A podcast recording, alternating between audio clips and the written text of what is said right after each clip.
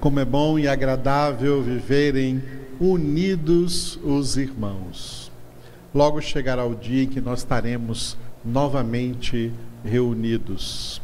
Todos estamos sentindo falta das nossas congregações presenciais. Agora ainda não é o momento, irmãos. Precisamos continuar tendo paciência. Paciência é a mesma coisa de longanimidade. Longanimidade, uma das nove características do fruto que o Espírito Santo produz em nós. Longanimidade significa longo ânimo. Ânimo vem de ânima, que é alma, longa alma, uma alma que sabe, que tem condições, recebeu de Deus condições de saber esperar. Aleluia. Porque muita gente não está sabendo esperar até que a pandemia passe, até que a calamidade passe, porque muita gente não está conseguindo esperar, porque não tem este fruto do Espírito Santo na sua vida. Se não tem o fruto, é porque não tem o Espírito. E se não tem o Espírito, é porque não é de Deus. É muito difícil, reconheço, para quem não é de Deus, né, ficar em quarentena. As pessoas não aguentam, elas querem sair de casa, elas querem se divertir, elas querem buscar esta felicidade ilusória e fugaz aí que elas pensam encontrar no mundo, nas diversões, na bebida, na fornicação, etc nós temos a nossa alegria no Senhor. Alegria que também é uma das nove características do fruto do Espírito, junto com a longanimidade. Nós somos aqueles que não perdemos por esperar, porque a nossa esperança está no Senhor. Esperei confiantemente no Senhor continuemos a esperar confiantemente no Senhor, até o dia em que poderemos, enfim, estar reunidos presencialmente, congregando. Até lá, o Senhor está providenciando para que nós não percamos nenhuma de Suas palavras. Sejamos como Samuel primeiro livro de Samuel, capítulo 3, tem um versículo que resume o testemunho da vida de Samuel, que durante toda a sua vida, Samuel não deixou cair por terra nenhuma das palavras que o Senhor lhe deu. Não deixemos cair por terra nenhuma dessas palavras que o Senhor está nos dando. Mas meditemos nessas palavras. Alimentemo-nos espiritualmente dessas palavras, porque é palavra de Deus nos ajudando, nos fortalecendo e nos dando todas as condições de passarmos com equilíbrio e tranquilidade por esse tempo de crise que todo mundo está passando. Louvado seja o Senhor longanimidade. Vamos continuar a nossa congregação de hoje no livro dos Atos dos Apóstolos, capítulo de número 9, versículos de 1 a 30. Estamos trabalhando cada congregação em cada um dos versículos deste texto que relata a conversão de Saulo de Tarso, que viria então a ser o apóstolo Paulo. Esse texto está dividido em duas partes, em Damasco, em Jerusalém. Em Damasco, de 1 a 25, em Jerusalém, de 26 a 30. Nós estamos em Damasco, Atos 9, de 1 a 25. Esse texto também está dividido em duas partes: conversão e pregação conversão do versículo 1 ao 19, pregação do versículo 20 ao 25. Nós estamos na conversão. Atos 9, de 1 a 19. esse texto também está dividido em duas pequenas partes. Visão de Saulo, 1 a 9, já terminamos esses nove versículos. E nós estamos agora na visão de Ananias, versículos 10 a 19. Atos 9, de 10 a 19, visão de Ananias. Esse texto da visão de Ananias está dividido da seguinte forma: Jesus e Ananias, do versículo 10 ao 16, é aí que estamos. Depois, Ananias e Saulo, do versículo 17 ao 19. Jesus e Ananias, Atos 9, de 10 a 16. Esse texto tem uma introdução e um desenvolvimento. Já passamos pela introdução, que é o versículo 10, abordagem de Jesus, como Jesus abordou esse discípulo dele que morava lá na cidade de Damasco, esse discípulo chamado Ananias. Nós estamos no desenvolvimento, este diálogo com Ananias, que vai do versículo 11 ao versículo 16. Atos 9, de 11 a 16, diálogo com Ananias. Neste diálogo nós temos uma divisão de dois em dois versículos. Três pequenas partes, cada uma com dois versículos. A primeira, ordem de Jesus, versículos 11 e 12. Estamos hoje no versículo 12. Depois, argumento de Ananias, versículos 13 e 14. E de novo, ordem de Jesus, versículos 15 e 16. Então, nós estamos nessa parte, primeira ordem de Jesus, Atos 9, de 11 a 12. Versículo 11 foi o que nós vimos na quarta-feira, a ordem que Jesus deu para Ananias: procura Saulo. E no versículo 12 ele, ele disse o que estava acontecendo com Saulo lá na cidade de Damasco, né? Visão de Saulo. Saulo estava tendo uma visão. Por isso, esse é o texto que vamos ver hoje.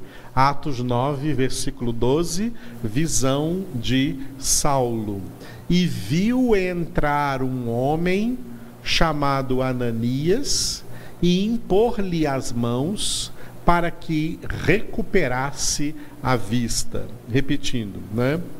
Saulo orando, né? Como Jesus disse no final do versículo 11, Saulo estava orando, enquanto ele estava orando, ele viu entrar um homem chamado Ananias e impor-lhe as mãos para que recuperasse a vista.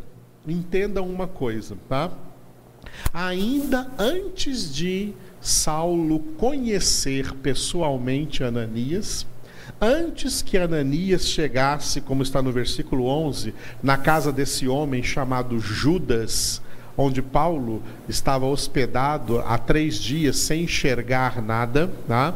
estava ali sem enxergar nada, e Saulo estava orando e ele teve já uma visão, uma visão, o que chama isso, isso é chamado de visão espiritual ele estava fisicamente cego, então não está falando aí de visão física.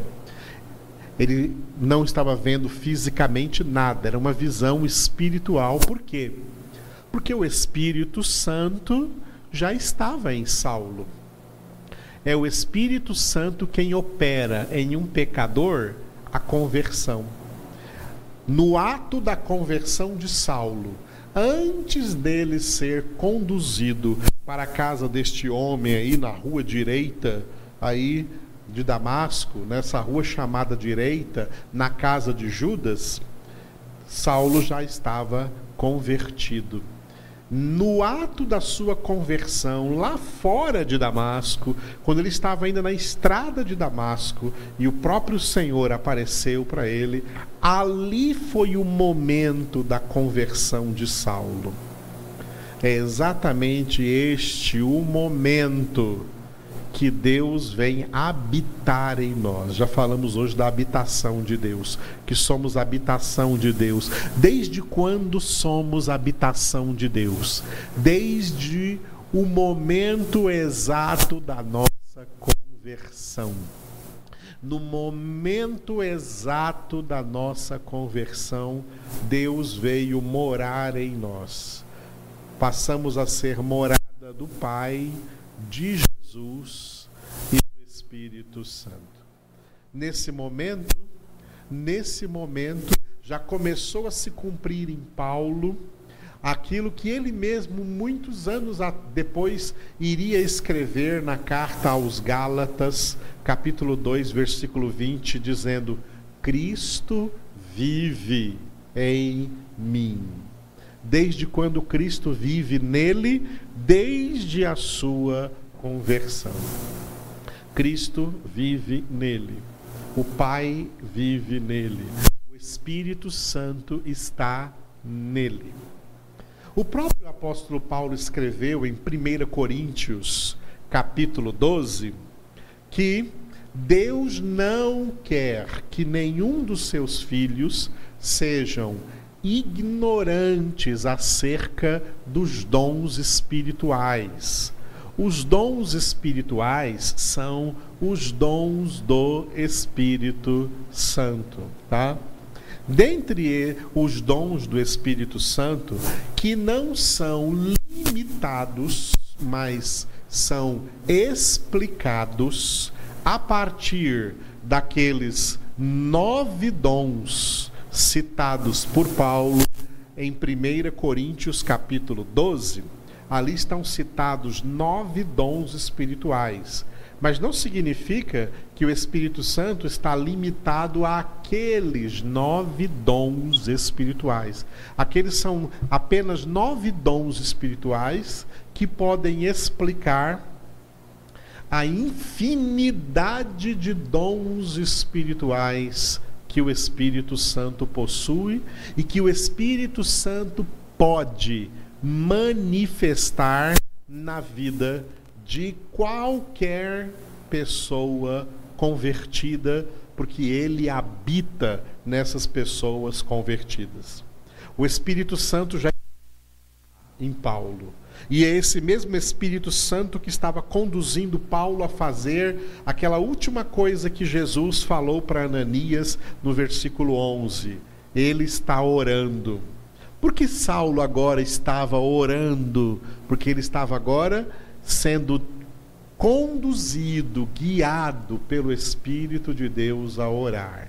É o Espírito de Deus que guia os filhos de Deus a orar. Por isso, Paulo escreveu em Romanos 8,14 que todos os que são guiados pelo Espírito de Deus são filhos de Deus.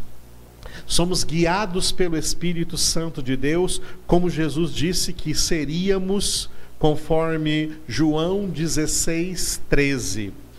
O Espírito da Verdade vos guiará a toda a verdade.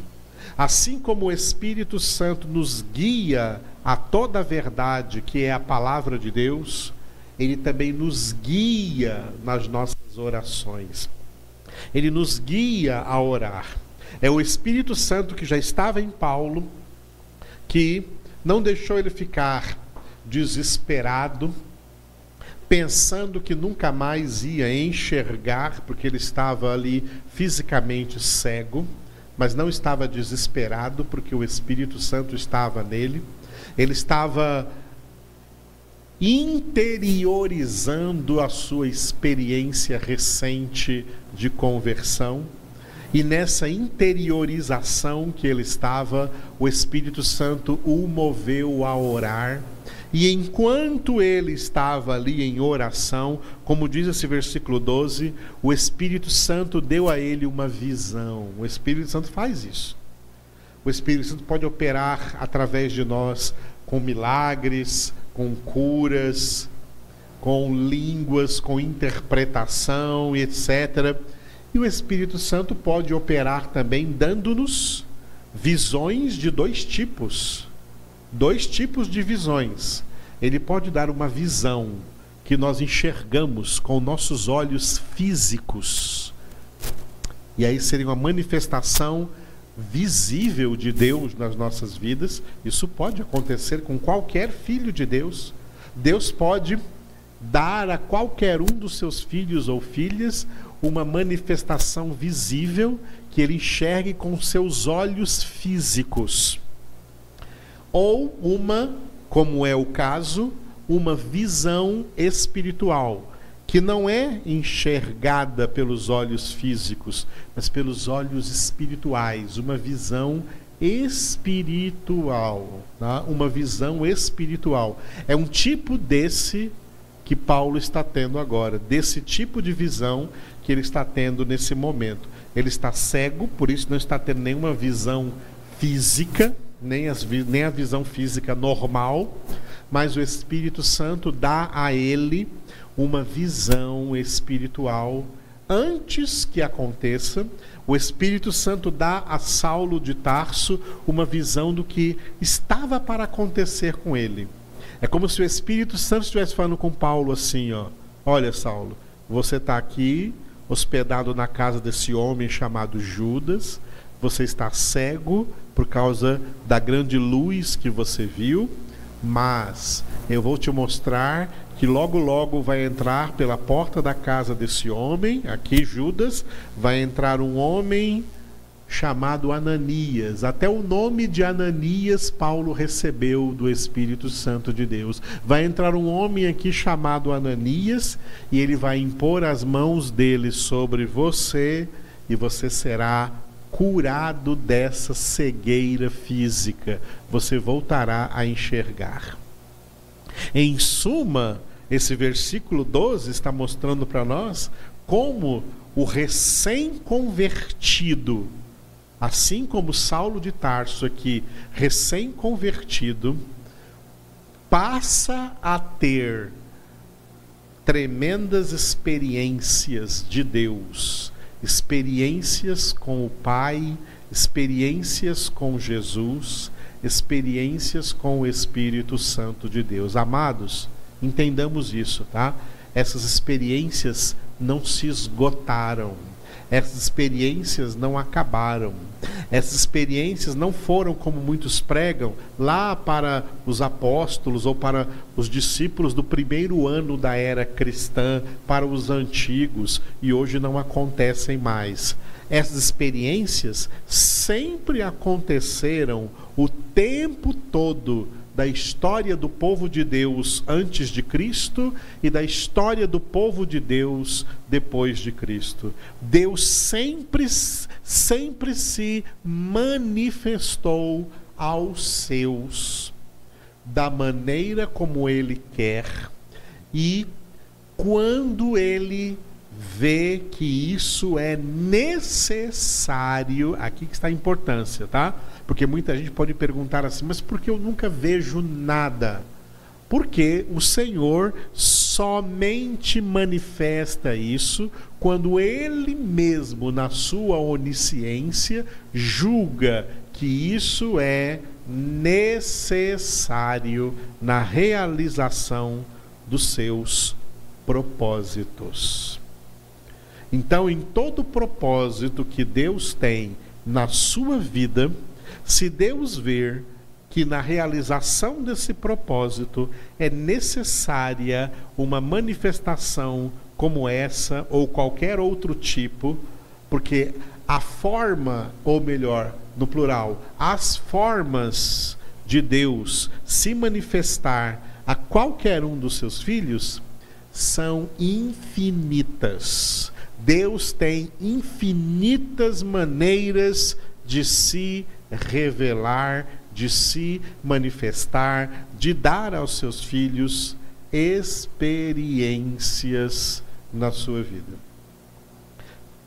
Eu creio que todos os filhos de Deus acabam sempre tendo uma ou outra experiência que Deus manifesta na sua vida. Mas como dizia Martinho Lutero, se você é crente, isso Martinho Lutero dava essa orientação na época da reforma inicial da reforma protestante. Se você é crente, se você é filho de Deus, basta para você a palavra de Deus. Se, além da palavra de Deus, o próprio Deus te der alguma experiência, espiritual, louvado seja Deus. Mas se ele não te der, é porque ele não julgou necessário, porque ele já sabe que a palavra que ele te deu é suficiente para você dar os seus passos rumo à eternidade, rumo à casa do Pai, no caminho, na verdade, que é a palavra, e na vida. Caminho, verdade e vida, que é o seu Filho Jesus. As manifestações espetaculares que Deus já operou para, por meio delas, revelar a Escritura que chegou em nossas mãos, nós podemos tê-las como suficientes. Não precisamos ficar buscando experiências. Saulo estava orando, mas não significa que ele estava buscando alguma experiência. O Espírito Santo poderia não dar a ele esta visão, mas Ananias chegaria lá do mesmo jeito, porque o Senhor estava lá falando com Ananias e providenciando Ananias para que chegasse lá. Mas o Espírito Santo quis, naquele momento inicial da conversão de Saulo, dar a ele essa experiência e dar a ele mais essa prova de fé antes que acontecesse. Deus julgou necessário nos propósitos que ele tinha na vida de Paulo, ele julgou necessário dar a ele essa experiência e ali, enquanto orava, cego, na casa de Judas, na rua direita em Damasco, o Espírito Santo mostrou a ele em visão espiritual um homem chamado Ananias entrando naquela casa e impondo as mãos para curá-lo. Mesmo que o Espírito Santo não desse essa visão, isso ia acontecer de qualquer maneira, porque era assim que o Senhor estava agindo naquele momento em favor ali do apóstolo, do futuro apóstolo Paulo que estava ali. Desse que Jesus vai chamar aí de instrumento escolhido em outros versículos. A mesma coisa é com cada convertido, tá? Cada convertido Cada pessoa verdadeiramente convertida é um instrumento escolhido de Deus, é um instrumento escolhido de Jesus, é uma habitação do Espírito Santo e lembre-se disso. O Espírito Santo que habita em mim, o Espírito Santo que habita em você, ele habita em nós de posse de todos os seus dons e em qualquer determinado momento da nossa vida, dada a justa necessidade, ele pode nos surpreender, porque isso não é uma coisa controlada por nós, mas é controlada por ele, pelo Espírito Santo. Não é algo determinado por nós que aconteça. Nós não ordenamos que os sinais aconteçam isso é determinado por Deus na sua soberania. É Ele quem determina. Então, em um dado momento que Deus perceber, por isso que a Escritura sempre fala assim, de repente. Até o dia de Pentecostes, a vinda do Espírito Santo foi de repente. Outras, é, outra palavra que, que surge muito é o advérbio subitamente. De súbito subitamente algo surpreendente acontece, uma ação uma ação de Deus especial acontece, uma uma manifestação especial de Deus pode acontecer. Uma manifestação o quê? Extraordinária. Nós precisamos entender duas coisas, tá? O que é ordinário e o que é extraordinário. O que é ordinário é aquilo que é da ordem do dia, é aquilo que é o normal. E é isso que Deus colocou em nossas mãos através da Sagrada Escritura. Quando Martinho Lutero diz sola Escritura, ele disse que o ordinário é suficiente. O ordinário, que está na ordem do dia para nós é a Escritura, a palavra de Deus. E o que temos que fazer com a palavra de Deus todos os dias? Salmo de número 1. Meditar nela todos os dias. Meditar na palavra, nos alimentar da palavra, viver a palavra, obedecer a palavra, praticar a palavra. Isso é o ordinário, a ordem do dia. O que temos que fazer todos os dias. E em meio a esses dias em que nós vivemos, vivemos o ordinário, quando Deus decidir, e se Deus decidir manifestar algo de extraordinário, isso tem que proceder do Senhor, não de nós. Isso tem que proceder do Senhor é do Senhor. E quando isso acontece, é claro, nós ficamos extasiados, porque como nós gostamos do extraordinário, o extraordinário nos chama muita atenção. E às vezes pecamos em pensar que temos que buscar extraordinário e abandonamos aquilo que é ordinário, aquilo que é da ordem do dia.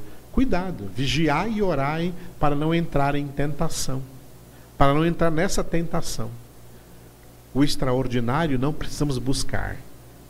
Precisamos buscar o ordinário, o que é da ordem do dia, é a palavra de Deus. Orar, orar todos os dias. Saulo estava orando.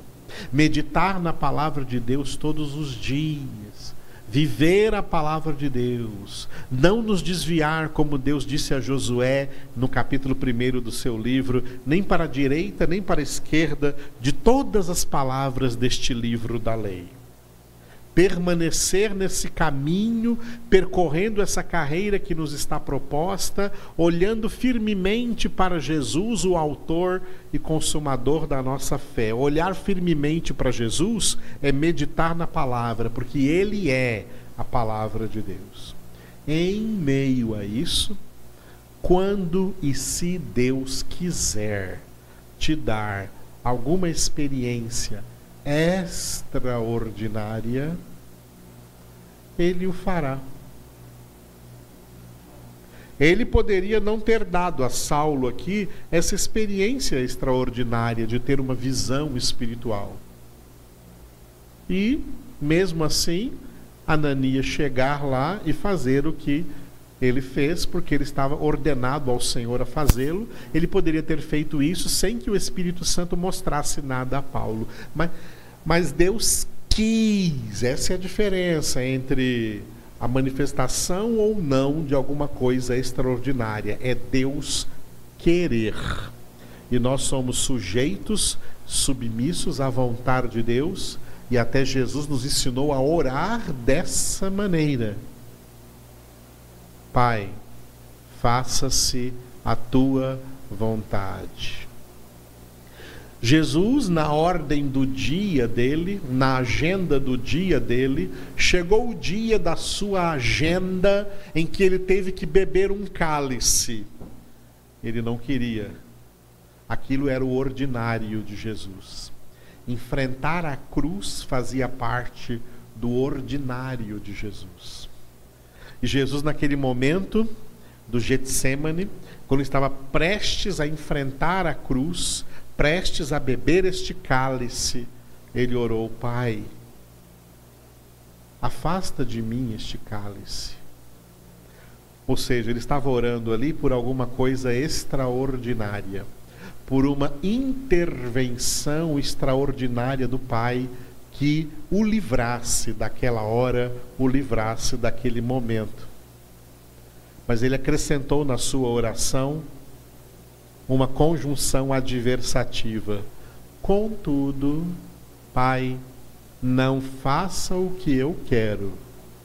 Eu estou querendo aí uma coisa, uma intervenção extraordinária do Senhor. Mas não faça o que eu quero. Faça o que tu queres. E o que o Pai queria é que Jesus se sujeitasse à ordem do dia, ao ordinário daquele dia a agenda que estava marcada, determinada para ele obedecer. E ele tinha que enfrentar o cálice, ele tinha que beber o cálice. Imagina, porque se ele não fizesse, não haveria salvação. Nada extraordinário foi manifestado e Jesus permaneceu no ordinário, no que era a ordem do dia. Ele tinha que ir à cruz. Ele bebeu o cálice. Ele chegou a dizer para algumas pessoas, para seus discípulos, por exemplo, né, o que, que vocês acham? Se eu quisesse, eu pediria agora ao Pai e ele faria uma coisa extraordinária. Ele enviaria mais de 12 legiões de anjos e me livraria dessa hora. Mas foi para isso que eu vim a essa hora. Eu tenho que realizar isso. Então o Senhor não vai realizar nenhuma coisa extraordinária para me tirar da, do ordinário. Ele quer que eu permaneça naquilo que é ordinário. Enquanto nós estamos nesse ordinário, se em meio a esse ordinário do dia, das coisas normais que temos que fazer no dia a dia, Deus ver necessário e quiser manifestar algo extraordinário, Ele vai fazer. Tá? Ele vai fazer. É isso que ele fez. E é isso que nós temos que aprender. Tem gente por aí desesperada, tá? no meio evangélico, sobretudo, especialmente motivada por estes últimos pseudo-avivamentos, falsos avivamentos, que tem que ficar buscando coisas extraordinárias. Esses dias nós lemos aqui o Salmo 131, no qual Davi disse: Senhor, não é não é soberbo o meu coração, nem altivo o meu olhar, não ando à procura de coisas extraordinárias, não ando à procura de coisas grandiosas, nem de coisas maravilhosas demais para mim. O povo evangélico de hoje, eles não buscam o Senhor na palavra, na meditação, no dia a dia, mas vivem por aí querendo buscar experiências, extraordinárias. E por isso se tornam até espiritualmente fracos, porque o que nos alimenta é o alimento diário. O que nos alimenta é o feijão com arroz de todos os dias, é o alimento de todos os dias. Você se alimenta todos os dias de uma alimentação básica. Talvez numa data especial você traga para a sua mesa uma comida mais extraordinária, uma comida que você não, não, não come todos os dias. Mas todos os dias você fica no ordinário. De vez em quando, extraordinariamente, alguma coisa diferente você vai comer. Assim também é na vida espiritual. Na vida espiritual, Deus já nos deu tudo para, no dia a dia, nos nutrirmos espiritualmente. Se Ele quiser dar-nos uma experiência extraordinária durante esse processo, Ele é quem sabe, Ele é quem decide, Ele é quem opera. E se Ele não o fizer, é porque Ele não julgou necessário porque o que é necessário ele já colocou em nossas mãos plenamente ao nosso alcance. Descansemos naquilo que é ordinário. O extraordinário, ele vai operar quando e se ele quiser. Aprendamos essa lição? Louvado seja o Senhor, porque meditar em cada versículo aqui deste capítulo 9 está nos levando a entender muitas coisas espirituais necessárias para a nossa vida. Oremos ao Senhor, encerrando hoje a nossa congregação. Te adoramos, ó Deus, porque verdadeiramente tu és soberano sobre nossas vidas em todas as situações. Obrigado por tudo quanto em Cristo Jesus tu já providenciaste para fazer parte do nosso dia a dia, para ordinariamente praticarmos, vivermos conforme a tua santa palavra e tu nos dás graça suficiente para vivermos assim, para perseverarmos assim em meio às circunstâncias em que nós vivemos neste mundo. E te louvamos, ó Deus, porque sabemos que a tua continua sendo poderosa para realizar muitas coisas extraordinárias em nosso favor e em nossas vidas. Quando tu quiseres, quando tu perceberes que isso é necessário, quando tu permitires que essas coisas aconteçam, nós ficaremos sempre surpreendidos e maravilhados diante de tudo quanto o Senhor é poderoso para fazer. Nós te louvamos, Senhor. Se porventura não fizesses mais nada de extraordinário, sabemos que aquilo que é ordinário é suficiente para nós chegarmos até o fim até a coisa mais extraordinária que está para acontecer ainda, que é a volta do teu filho Jesus para nos buscar. Te louvamos, ó Deus, porque todas essas coisas já estão prescritas na tua palavra, Senhor. E é suficiente para nós meditarmos nessas coisas, sermos por elas nutridos espiritualmente, mo, espiritualmente, motivados espiritualmente e conduzidos pelo teu Espírito Santo em toda essa palavra, em toda essa verdade. Abençoa todos os meus irmãos e irmãs em suas casas que ouviram essa palavra e que estão agora sendo guiados pelo teu Espírito Santo a viver como filhos e filhas do Senhor, em nome de Jesus. Amém.